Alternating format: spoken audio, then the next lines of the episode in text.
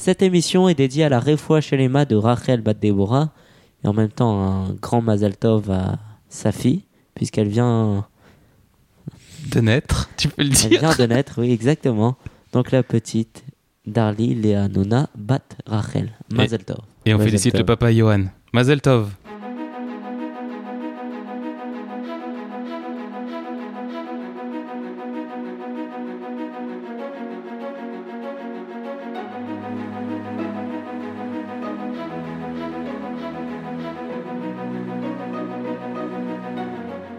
Précédemment, dans La mission d'exploration d'Eretz Israël s'est révélée une catastrophe pour les Bnei Israël. Toute la génération qui est sortie d'Égypte est condamnée à errer dans le désert et ne connaîtra jamais la terre d'Eretz Israël. Bonjour, bonjour, bonjour Soyez les bienvenus sur rosé2000.fr pour ce 34e épisode de la paracha de la semaine. Ici Jonathan Debache et nous avons ce soir le revenant Olivier Chamoula. Salut à tous qui n'est jamais parti. T'étais pas là pendant deux émissions, tu nous as manqué. C'est ça. Ouais. Bonjour. Vous, aurez également reconnu euh, l'introduction de Raphaël Benizri. Bonjour, bonjour, salut à tout le monde. Nous allons cette semaine parler de la paracha Korach. Korach du nom d'un célèbre homme de la Torah. Mais célèbre pas pour, forcément pour les bonnes raisons. On va le voir tout de suite. Alors en fait, qui était Korach C'était un, bah, c'était un prêtre, c'était un lévi. Et il avait fomenté euh, une révolte avec Dathan, Aviram, On et 250 euh, grands parmi les béné Israël. Alors, On peut, on peut rappeler qui étaient Dathan et Aviram. C'était Les deux fameux. les deux fameux personnages qui se révoltaient euh, de façon régulière euh, envers Moshe. Ils avaient pris l'abonnement euh, Ralage et compagnie. D'ailleurs, on avait eu beaucoup l'occasion de parler de lui pendant le Sefer Shemot, que euh, avaient même euh, mis de la manne euh, pendant le Shabbat pour faire croire que la manne elle tombait aussi le Shabbat. Bon, Souvenir, souvenir, c'était il y a déjà deux mois. Ouf Ouais. C'était l'autre bout du monde. Alors, qu'est-ce qui se passe en fait? Korach conteste la place de Elit Safan, qui a été élu roi des enfants de Kehatz, et la place également d'Aaron en tant que Kohen Gadol. En fait, il dit, en se basant sur ce que Hachem avait dit au moment de- du don de la Torah, vous êtes tous saints, et donc il ne trouvait pas normal que d'autres soient plus, plus élevés par la Torah par rapport à leurs frères. Et en fait, il voulait être lui plus élevé. Donc en fait, c'est hyper paradoxal. il remettait en fait en quelque sorte la, la névoie de, de Moshe et, Ah oui, et sa c'est Torah. Complètement. Mais ce qui est intéressant, c'est que Korach était un, grand homme, un homme avec des qualités exceptionnelles, quand même, il faut le préciser. Et en vérité, le problème, c'est qu'il en était conscient, il en était trop conscient, et à partir de là, il s'est formé toute une sorte d'allusion. Donc, euh, juste euh, ses qualités, donc euh, c'était, il faisait partie de la descendance de Kehat, les Bnei qui était la plus importante des familles des Lévis. Et donc, Korach était le cousin germain de Moshe et Aaron. Il avait été choisi pour être l'un des porteurs du Aaron, entre autres, et Korach était doué d'une intelligence exceptionnelle et son savoir était grand. En fait, ce que, pour résumer hein, ce, que, ce que vous nous dites, eh bien, Korach n'était pas un renégat. Korach, effectivement, il a fomenté une révolte. Effectivement, il a voulu échoir Moshe et Aaron de leur place, mais c'était pas un sale type. Et c'est ça qui est absolument incroyable dans cette paracha. Et c'est ce que Rashi nous explique. Il nous explique, Rashi, que la seule raison qui a amené Korach à agir ainsi, c'était la jalousie. Alors c'est ouais, tu as raison. C'est la jalousie. D'ailleurs, c'est euh, avec ce Rashi qu'on apprend pourquoi ils ont été punis par la suite. On va revenir dessus euh, dans, dans un instant. Moshe est consterné de voir ce qui se passe. Et il va leur demander d'attendre jusqu'au lendemain pour avoir la réponse d'Hachem. En fait, en faisant ça, il essaye de gagner du temps. Et il va aller essayer de les raisonner pendant la nuit. Et leur montrer que ce qu'ils sont en train de faire, donc de créer cette tension, cette dispute, c'est quelque chose euh, qu'il faut vraiment euh, éviter à tout prix et qu'il faut vraiment euh, résoudre le plus rapidement possible. Et il leur dit, mais avec tous les honneurs que vous avez, avec cette place que vous avez dans le peuple aujourd'hui, mais qu'est-ce qui vous prend de demander plus? Ça, ça ne suffit pas Ça, vous, vous n'êtes pas content parce que les, même les 250 qui l'ont suivi, c'était des grands. C'était pas des renégats, c'était pas des voyous, c'était des grands. Et malheureusement, rien n'y fait. Et le lendemain, Moshe va leur demander de se tenir devant la tente d'assignation avec un encensoir. L'encensoir, donc euh, l'outil utilisé par euh, le Kohen Gadol. Le euh, Kohanim. et donc ils vont, ils vont chacun se tenir là, en, gros, euh, outil de travail à la main, en bleu de travail, enfin en, blanc de travail pour le coup. Et ce n'est pas Korach qui est choisi. Mais pour autant, il ne rend pas les armes. Et Hachem va ordonner à Moshe et Aaron de mettre toute la communauté en garde. Il leur demande de s'éloigner de Korach et de, de ces 250 pour ne pas mourir avec eux. Et Hachem prévient Tout celui qui sera englouti par la terre, ce sera ma main. Et celui qui mourra de mort naturelle, il est mort de mort naturelle. Faut pas essayer de trouver une, une explication euh, euh, cosmique. euh, S'il y en a un qui trébuche et qui tombe et qui. Enfin bon, voilà. La terre s'ouvre. Korach et les siens sont engloutis par la terre. Et il y a du feu qui en sort et qui va consumer tous ceux qui se tenaient avec un encensoir. À l'exception d'Aaron, bien entendu.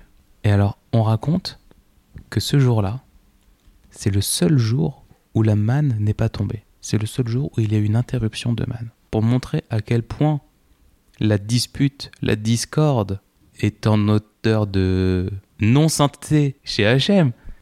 Après la faute du veau d'or, après les explorateurs, après les- les- les- l'épisode avec les cailles, tout à chaque fois, donc des fautes. C'est vrai qu'il y a du dossier là. Oui, complètement. Et ces fois-là, la manne est tombée. La manne est quand même tombée ces jours-là.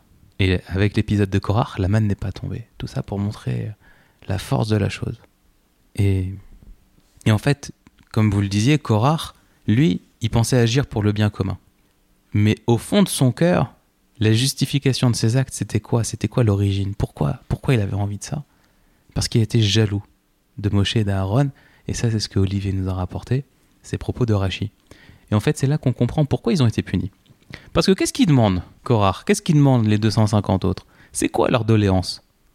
Ils disent on veut être plus proche d'Hachem, on veut plus servir Hachem. Parce que faut rappeler qu'il y a quelque temps de cela, les premiers-nés avaient pris le travail des Lévi'im. Donc, quelque part, on leur avait retiré une charge, certes, mais on les avait aussi éloignés de Dieu par la même occasion. Et eux, ce qu'ils voulaient, c'était être plus proche d'Hachem. Hachem va les punir à cause de ça Ils voudraient aussi surtout être euh, considérés à leur juste valeur. Peut-être ils n'étaient pas assez conscients qu'ils étaient déjà assez considérés C'est ne pas aspirer. Mais c'est encore pire que ça, c'est encore pire. C'est qu'en fait, ils n'avaient même pas conscience de cette jalousie. Ils l'ont fait, c'est-à-dire c'était au fond de leur cœur. Mais c'était pas genre je suis jaloux, alors je vais trouver une justification à mes actes. C'est-à-dire qu'en fait, ils avaient en fond, quelque part, cette petite graine de discorde qui était là, qui ne demandait qu'à éclore et qui a éclos malgré eux. D'ailleurs, il y a, y a un Rashi qui, qui pose la question comment c'est possible que, alors qu'Hachem, il a dit voilà, vous prendrez des, des, des encensoirs et Akadosh Baruch distinguera celui qui est saint de celui qui n'est pas saint. Et Korar, qui lui savait, savait bien, c'était juste euh, une histoire de jalousie. Comment c'est possible qu'il ait pris ces encensoirs-là, ces, ac- ces accessoires de Cohen qui sont interdits, en fait, pour celui qui n'est pas Cohen?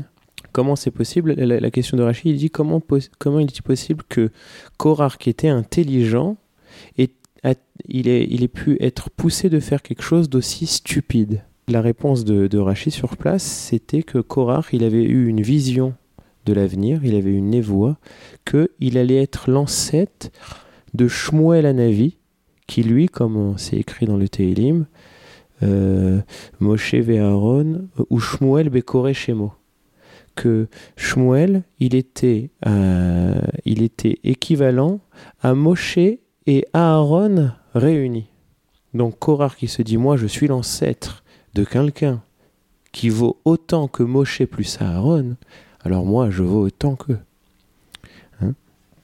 Et d'ailleurs, pour apporter la, petite anecdote sur la naissance de, de, Shmuel il faut savoir que sa, mère c'était Hannah, qui avait prié à Hachem d'avoir un enfant qui serait ni petit, ni grand, ni maigre, ni gros, ni noir, ni blanc, ni intelligent, ni stupide. Et la question se pose pourquoi On peut comprendre qu'elle qu'elle qu'elle demande à Hachem d'avoir un enfant qui soit pas stupide, mais pourquoi pas intelligent? Et les, les Chachamim nous expliquent que elle voulait pas que ce soit quelqu'un qui soit à la fois stupide et intelligent, qui soit intelligent mais qui réalise des actes stupides, parce qu'il n'y a pas pire comme acte stupide que ceux qui viennent de quelqu'un d'intelligent, Razak? Comme son ancêtre Korach. Psh. Ah, C'est Ouais. peut-être euh, son, son intelligence qui l'a mené à ses actes. Ouais. Le fait de réfléchir, se créer des illusions. C'est ça. et trop réfléchir, ça l'a amené à ça. Absolument. Alors, pour terminer sur euh, Korach, il faut dire que une des raisons qui l'a poussé à agir comme il a agi, c'était sa femme. Alors, a priori, euh, on se dit, oula, c'est sa femme qui l'a poussé à se révolter, mais quel genre de femme est-ce donc? Bon, sa femme a été punie pour ce qui s'est passé, elle a été engloutie dans la terre avec eux. Mais on dit que sa femme avait tellement de mérite par ailleurs, elle avait fait tellement de mitzvot dans sa vie, qu'au moment où la terre s'est ouverte, le feu du Gehinam, donc euh, qu'on pourrait traduire euh, grossièrement par l'enfer. Donc en gros, la terre s'est ouverte sur l'enfer, le feu du Gehinam s'est éteint à ce moment-là, quand ils sont tombés dedans, par son mérite à elle. Donc faut imaginer quand même le niveau de ces gens-là, encore une fois. Le niveau qu'ils avaient, et malgré tout, ils se sont trompés. Et ça me rappelle des, des paroles que j'ai entendues il n'y a pas longtemps. Il n'y a pas plus grande erreur qu'une mauvaise interprétation et de, de quelque chose qu'on va faire pour Hachem, mais mal. Une déviation.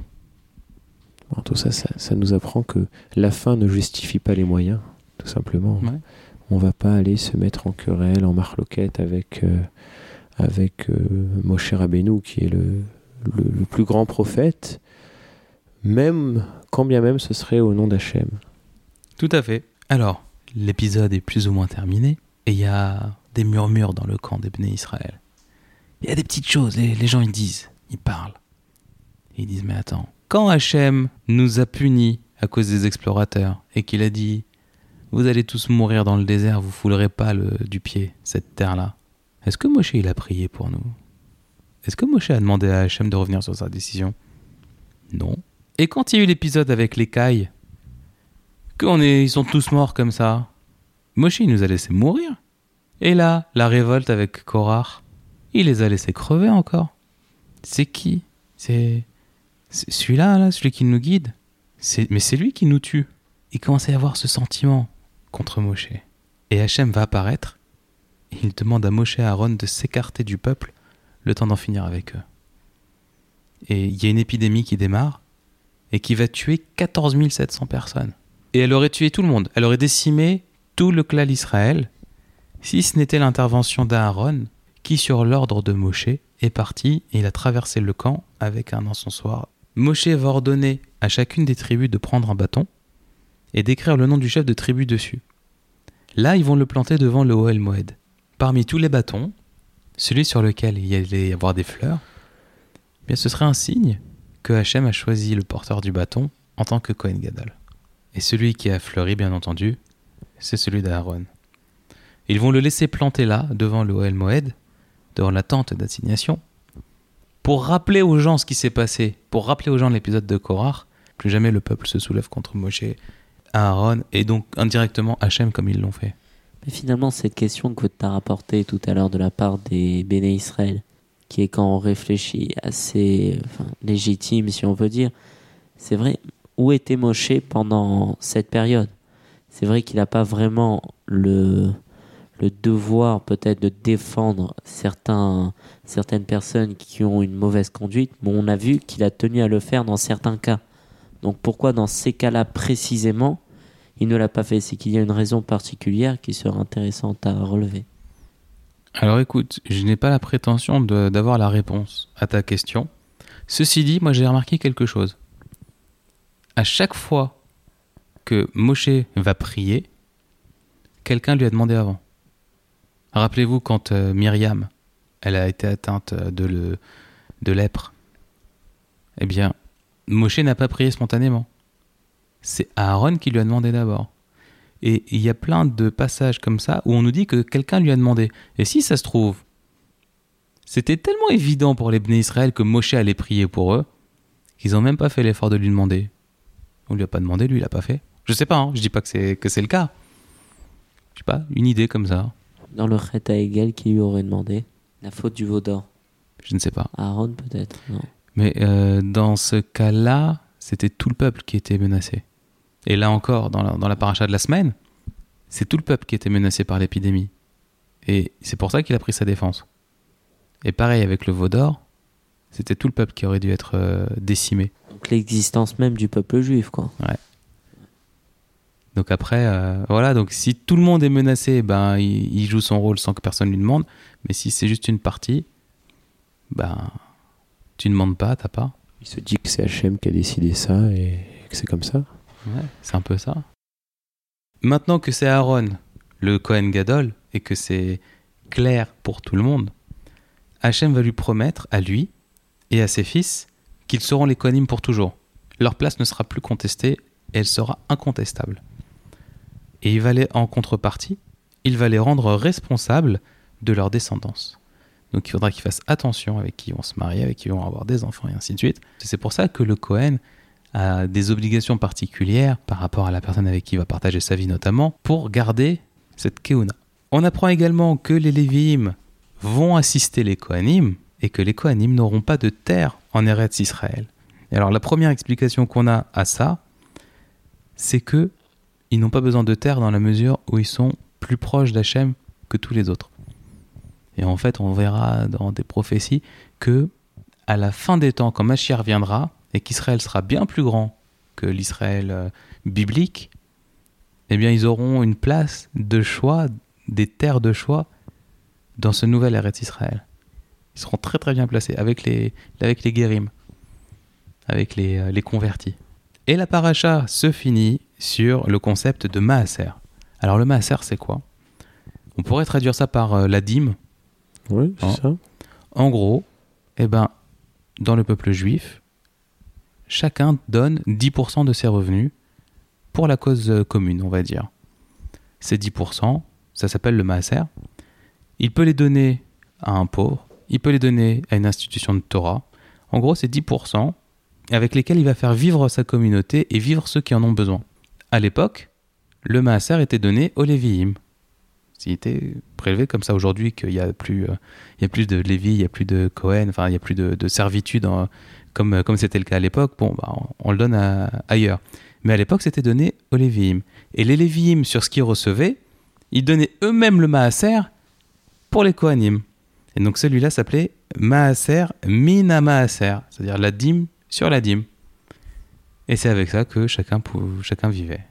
Et ça permettait au Cohen de, de ne pas se soucier de, de sa parnassa pour pouvoir se consacrer pleinement à la Vodat Hashem. Absolument. Et ben voilà, c'est tout pour cette semaine. À moins que. Non.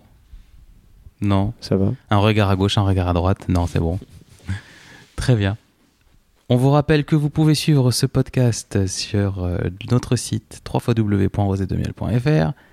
Vous pouvez vous abonner au podcast sur iTunes.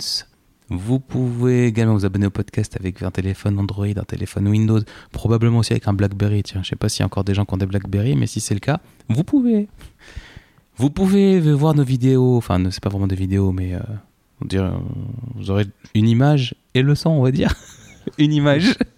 Une image bien choisie, hein, je précise, parce que chaque semaine, tu essayes de trouver une image originale. C'est très Oui, subtil hein, par rapport au sujet de la semaine. Il y a toujours un rapport et il faut le trouver.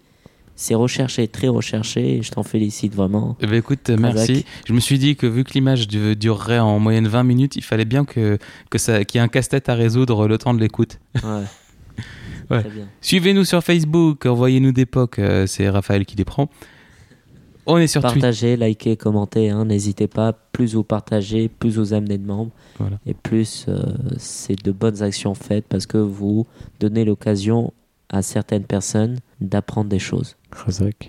C'est exactement ça. Et n'hésitez pas, si vous souhaitez euh, qu'on dédie une émission au souvenir d'un proche ou, ou mieux euh, pour la, pour la guérison de quelqu'un que vous connaissez, envoyez Pour un Mazal Tov, comme ou aujourd'hui. pour un Mazel Tov. Ça fait toujours plaisir. hein. Absolument. Dites-le nous, euh, il y a plein de moyens de nous contacter, c'est pas ça qui manque, et puis euh, ça nous fera très plaisir de le faire, Puis on, on rappelle que c'est gratuit, qu'on demanderait en contrepartie. Voilà. On vous souhaite un bon Shabbat. On vous dit à très bientôt. On a pris un petit peu de retard dans la publication des podcasts. On est en train de le rattraper. Et normalement, ce podcast sera sorti à l'heure. À bientôt. Très bonne semaine. Shabbat Shalom. Merci Au de nous suivre.